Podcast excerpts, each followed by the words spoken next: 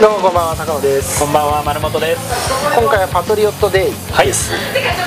パトリオットデイ。2013年に起きたボストンマラソン爆弾テロ事件の裏側に迫る実録サスペンス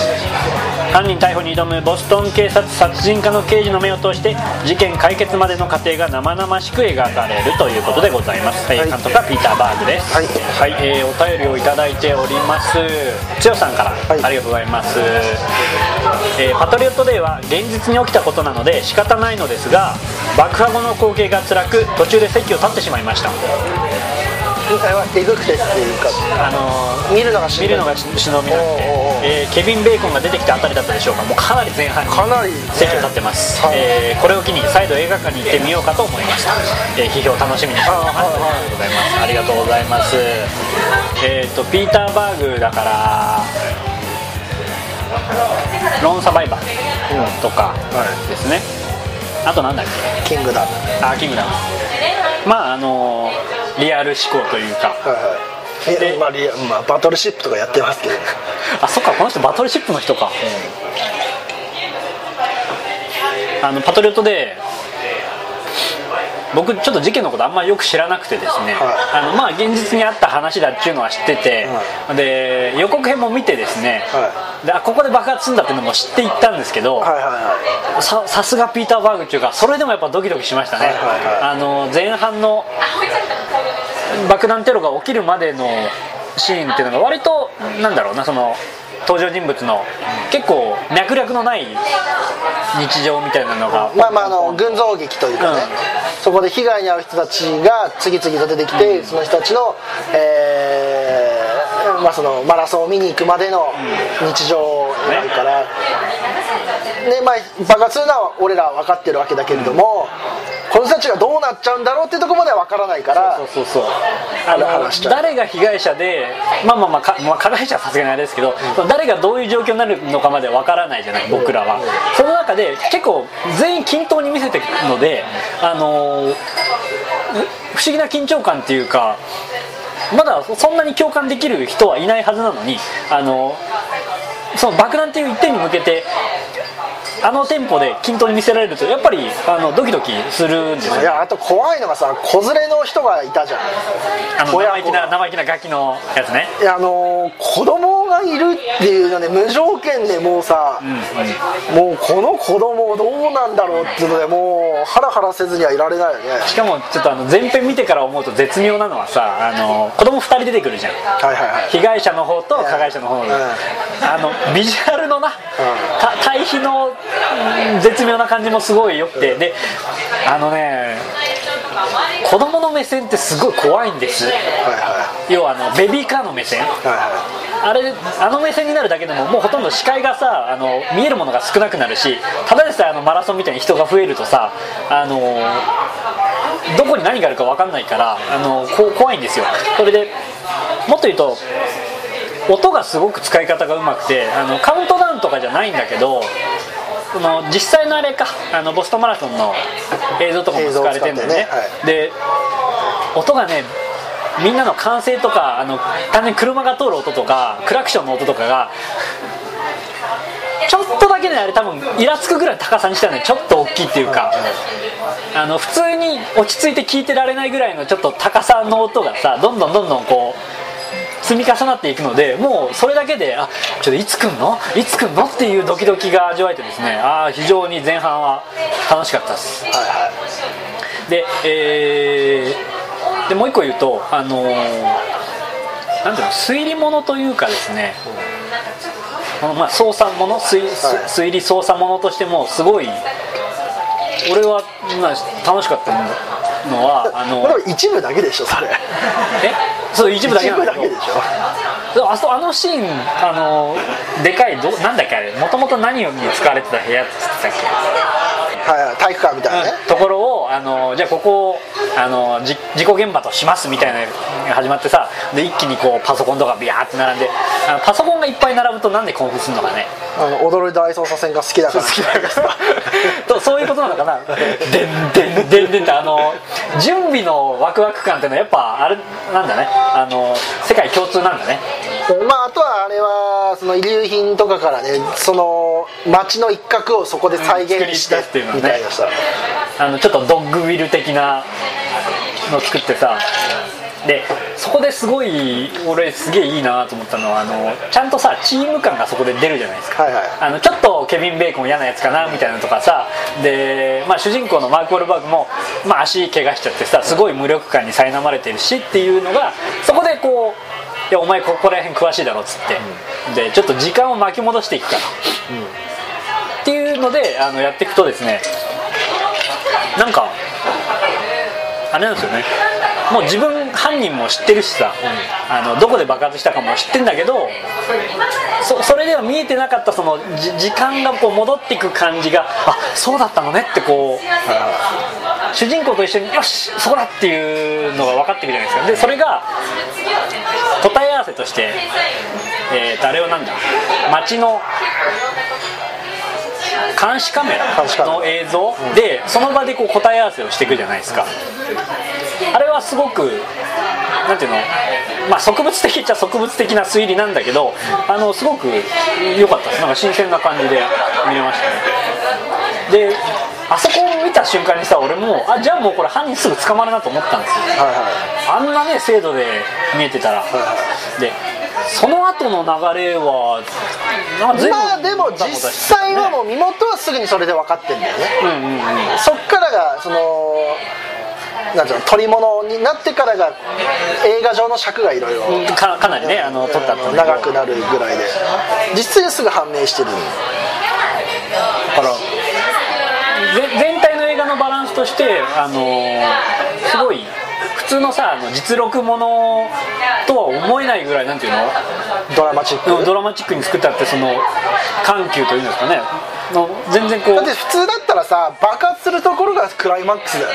そうそうそうそれぐらいまで持そってっってね。から始めるんだもんね、うん、でもそれでどう捕まえるかでちゃんとあの実際の事件はあのー犯人はさ、2人で逃げてて1人が射殺されて、でもう1人が隠れてたところを捕まったっていうだけだから割とこう尻すぼみな話じゃないですか。そうだね。あの規模としてはだんだんね、だけどそれを全然映画的にちゃんと盛り上げていくっていうさ、あれはいいっすね。ピーター・バーグいやあの構成というかがすごかったなと思って、でこれ個人的には一番俺グッときたのは、あのうんこのシーンがあるから俺この映画すげえ今底上げっていうかものすごいいいなと思ってるんだけどあの犠牲者にさ子供が一人いて、はいはで証拠だから動かすなっていうのがあるじゃないですか、あのねもうそれだけですごい切ないんですけどそこにね警官が一人立ってるんですよね、はいあの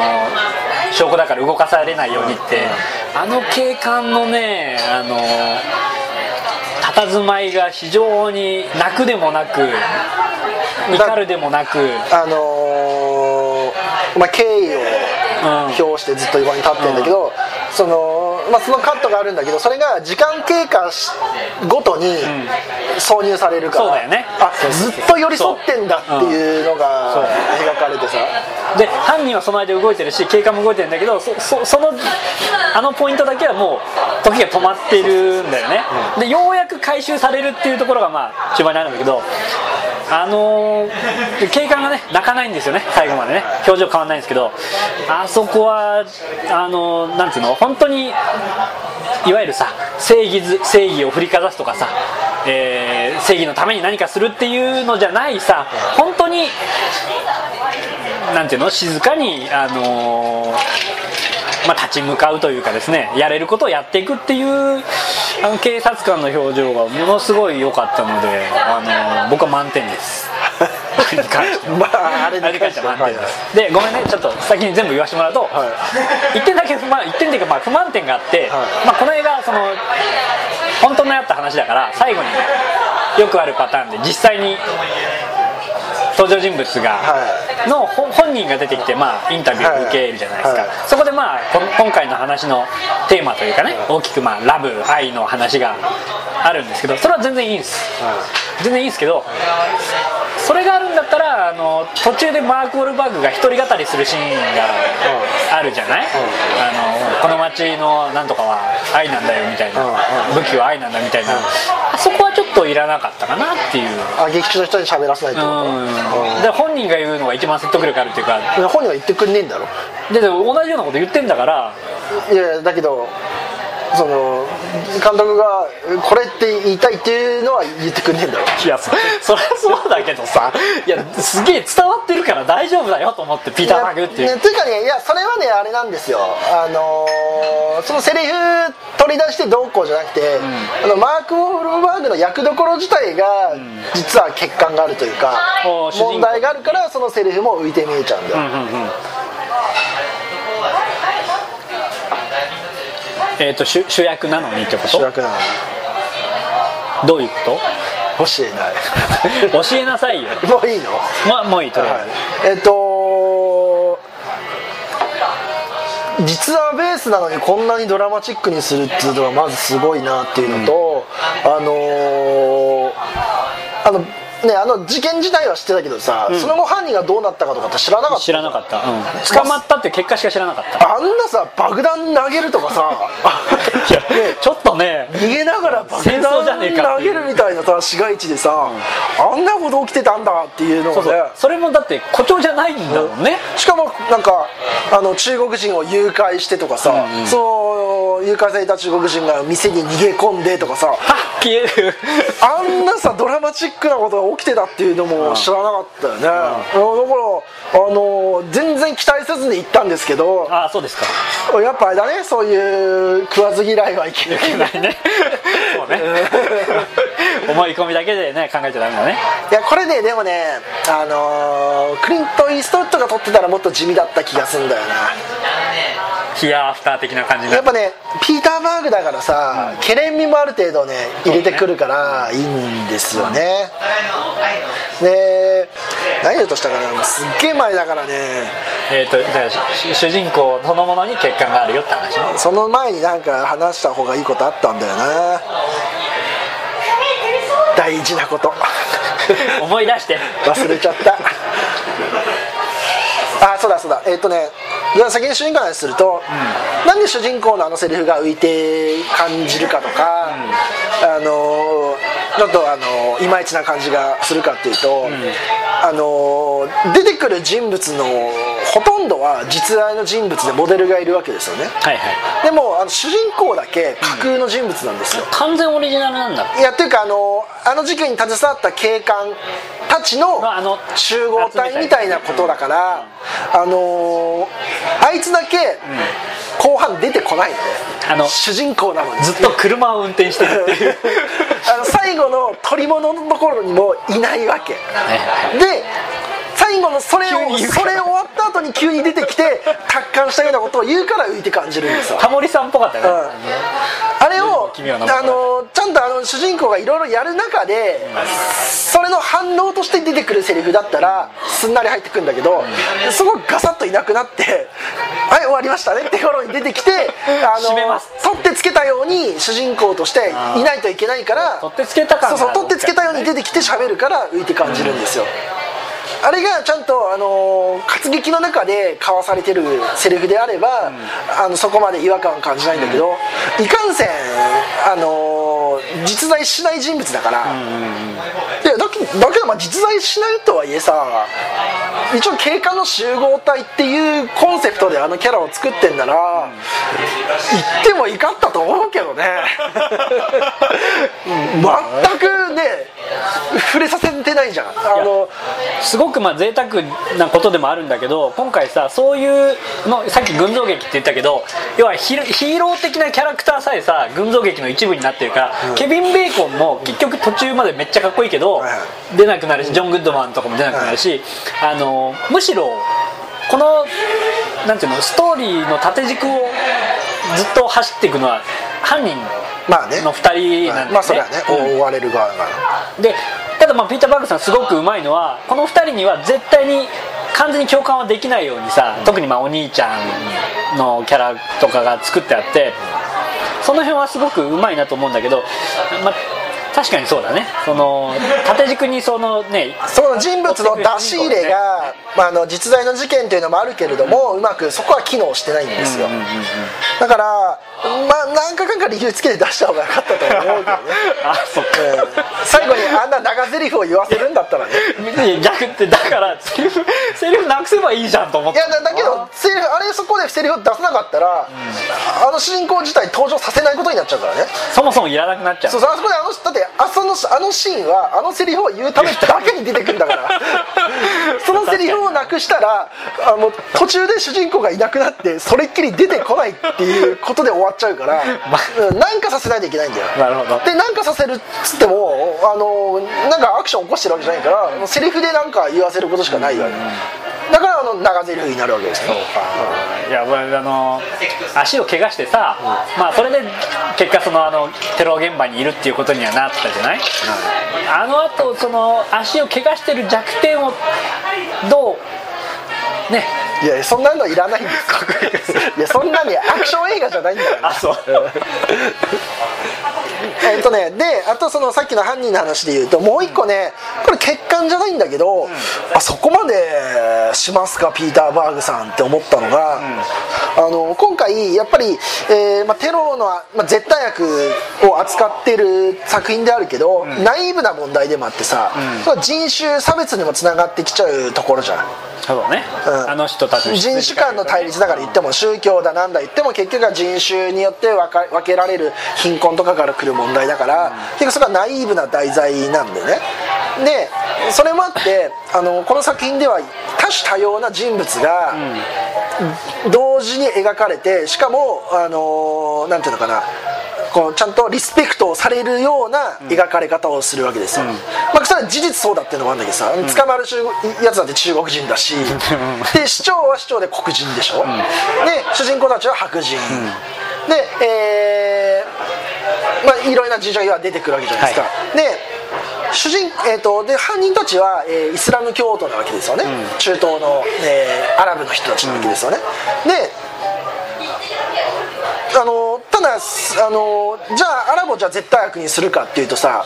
アラブ人を「This is 悪」っていうようなキャラクターにさ、映画上するかっていうとそれはさすがにできないと思ったわけ、しかもまあ、事実とはいえ黒人とか中国人とか白人とかをこう分け隔てなくやりますよっていうのがもろにアピールとして描かれてるわけだから、イスラム側もイスラム側で悪いやつもいるけど、いいやつもいると、ちゃんとした人たちも、てか大半はいい人たちですと、その中にああいう変なのがいます、っていう描き方をするのかなと思って、であの犯人たちがさ最初の方で、えーそのテロリストの YouTube かなんかで動画を見てるんだよね、はいはいはい。でその告示というか訓示を受けてるのをだ一生懸命見てるのを奥さんがいてそれをちょっと見てなんかあんまりこうその人らに接触しようとしないから、あこれは奥さんがね。あのそのみんながみんな悪い人じゃないんだよってことを表す人なのかなと思って見てたわけ、はいはいはい。その夫とかさ、あのあれ？えっ、と弟か。だからおいえ何なんだ？あの奥さんからすると。だから義理の弟義理の弟か、とかが変なことしてなんか最近なんか変な動きしてって心配みたいな立ち位置なのかなと思ってたらですよ、最後の最後っていうか最後の方で、一番やばいのはあいつだったってなるんだよね。しかもあのシーンさあの普通に会話シーンなんだけど異常な迫力あるよな、うん。あのおばちゃんとのシーン。要は要は子供よりも刑事を優先しますって、とこまで行くわけじゃないですか、あじゃあ何？あじゃあ結論じゃあ全員やばいやつですってことでいいの？ってなっちゃったわけですよ。け結果的に、まあ、あの映画だけ見るとね。あの映画上はそういうふうに描いているわけで、でもあり得るじゃん。そのピーター・バーグの主張としてあり得るじゃん、はいあの要はイスラム教徒全部排斥しろって言ってる人はいるわけだから実際、まあねだからそういうことなんかなって思ってそこはねちょっと引っかかったのよ。もう一人えーあのそれこそあのフィクションでもいいから、何かしらそのイスラムのああいう人種的にまあの中東の人が一人いてさ、何かしら捜査に協力するなり、まあその協力までいかなくてもあのーだってフィクションで作ってるウォールバーグがいるんだからさそいつとなんか普段から仲良くしてるとかさだからそういうエクスキューズがなくて、全員悪いやつ、登場人物全員悪ってしちゃったじゃない、イス登場するイスラム教徒全員悪ってしちゃったから、あそれいいの？っていうしこりは残ったんだよね。あーなるほどね。まああの唯一あのエキストラチックな感じで、イスラム教徒のあのあの何あのサリー、とかまとってる人たちとすれ違うっていうのはあったけど。一瞬だけどな。町の人たちとすれ違うっていうさ。まあ町の住人の一人としているんですよっていうことにもいう社会ですよ。いやでもあれの描写だけじゃ弱いと思うんだよね。ちゃんともう一人出さないと。あっていうのはね気になった。だからそのウォールバーグの立ち位置とあのイスラム教徒へのケア。ー ケア。ケアな。エクスキューズが足りねえんじゃねっていうのはちょっと感じたんだけどさ。ただまあそれ以外はねやっぱね熱いいい作品でしたね。なんかさ事実を元にしてますっつってさエンタメねあそこまで高められんだなと思って。しかもねなんか野球場であの野球選手がさわ誰も黒人が言うわけでしょ、うんそこもまた人種を超えてるうんボじゃストンこうボストンのみんなね。でもイスラム教徒は入れないんだね作品の中ではっていうさ。だってあの野球選手であれえだっていらないっちゃいらないからね直接関係ないじゃん。まあ復興しましたっていうのは言いたいんだろうけど、まあまあ象徴的にね。別にだって復興ってほどのことじゃないしね、あの一角が爆弾ね弾け飛んだだけだからさ、だからそこでうわーってさも盛り上げるんだけどさ、まあ、それはそれで熱いんだけどでもなんかやっぱりそのうんテロっていう問題に対して、えあのーある種ふあえて俯瞰してみませんと。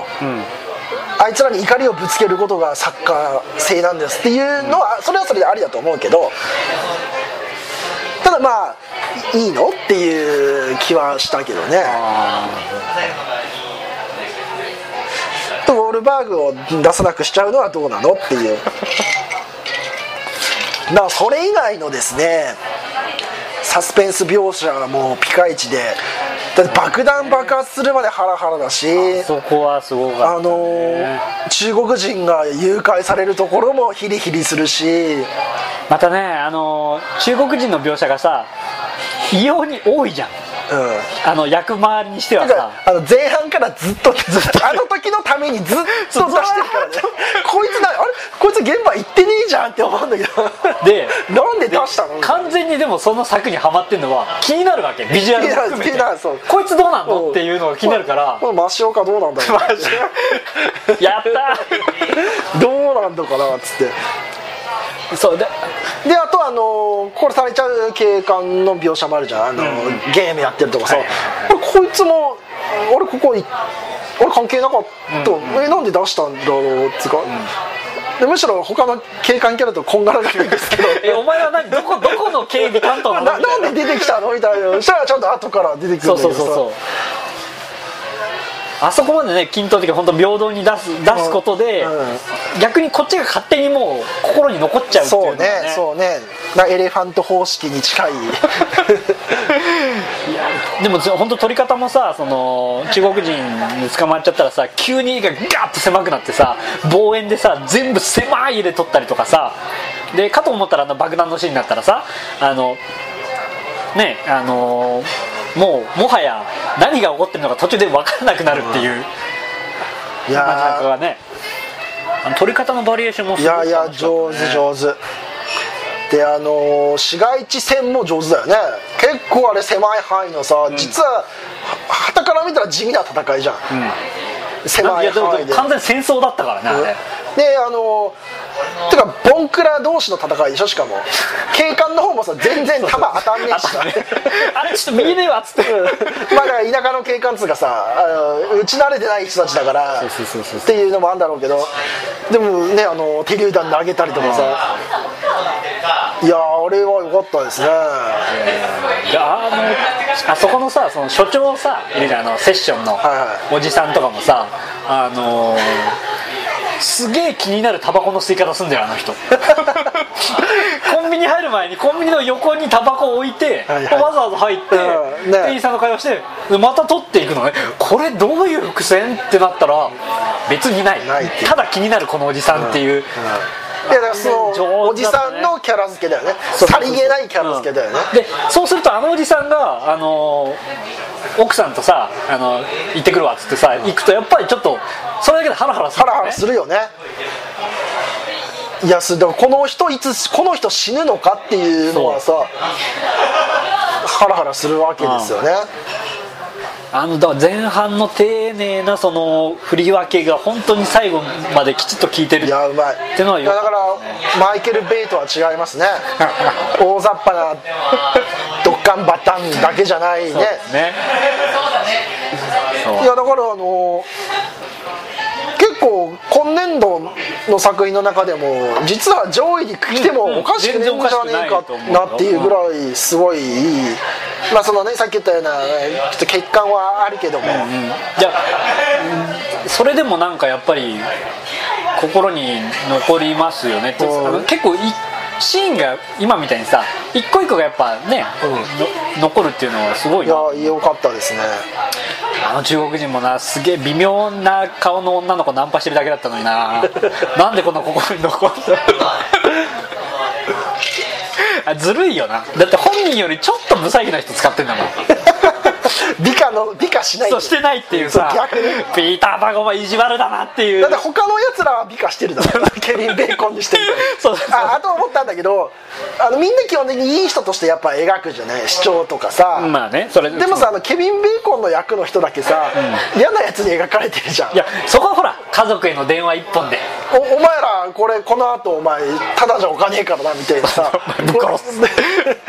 いいの？ってそれ本人許可出たんだっていうね。そそれもの奥さんへの電話一本で俺は全然なんないでしょ。だってだってあの人だけだよ。みんなそうならいいよ。みんな何かしらこうやさぐれてるさところがあってでもかみさんには優しいとかいうのあればいいんだけどみんな基本的にいい人じゃん。うん。奥さん愛してるしねでもね。